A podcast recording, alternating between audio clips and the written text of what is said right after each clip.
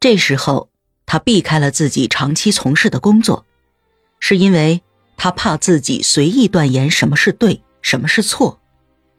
那个唯利是图的出版商答应他说，要是有人资助，他就会将尼采的《悲剧的诞生》《朝霞》和《快乐科学》进行第二版的印刷。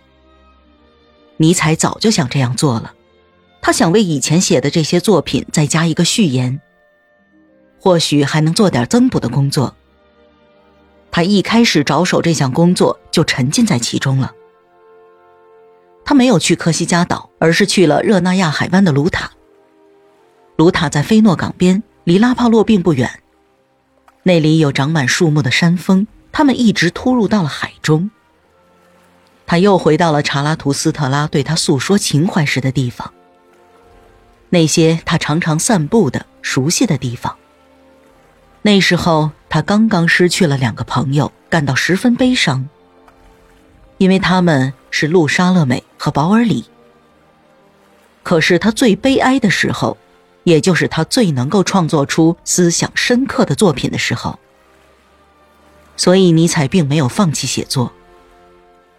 弗里德里希·尼采正是在这里得到了往日愉快回忆的鼓励。这时候。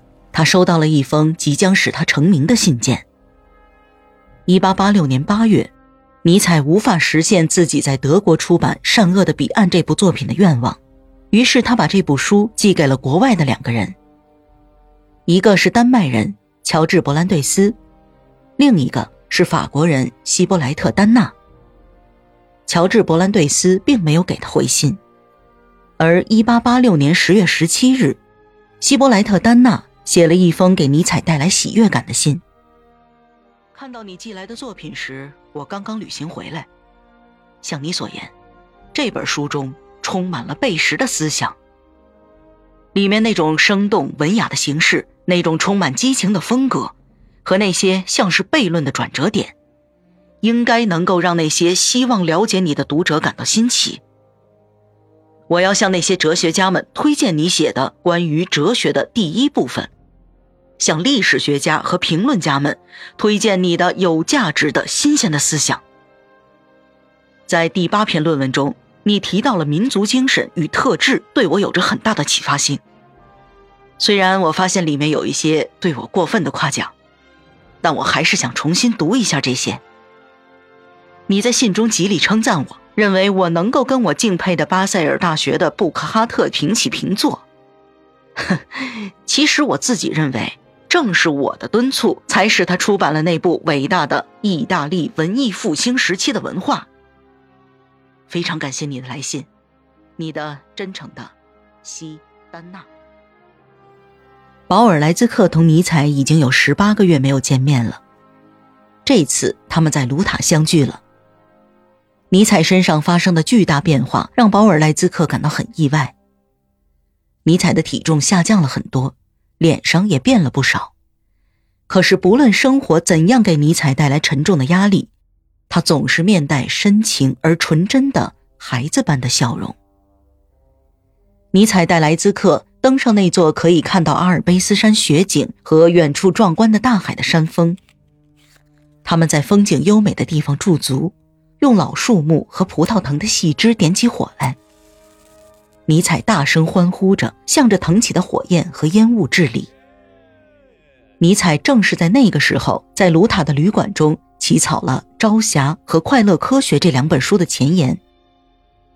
在前言中，尼采用欢快的语言描述了自己精神上的冒险：特里伯森和瓦格纳的友谊，梅斯以及对战争的发现，拜洛特，希望和灾难。同理查·瓦格纳的决裂，爱情受到伤害，那些没有诗歌和艺术的、缺少激情的岁月，把诗歌和艺术还给尼采的意大利，拯救尼采的两个城市——威尼斯和热那亚，还有查拉图斯特拉出生的利古里亚海岸。尼采这样写的同时。也在与他沮丧的心情做着斗争。我们不能肯定他是否用兴奋剂来提高自己的工作热情。虽然有些迹象说明了这一点，可是我们永远也不会找到确凿的证据来证明真的是这样。我们知道他当时服用过一种特殊的浓缩剂，这种药物小剂量服用的时候可以安神，但是剂量太大就会导致精神亢奋。或许他还买了别的药物，这是我们无法查证的。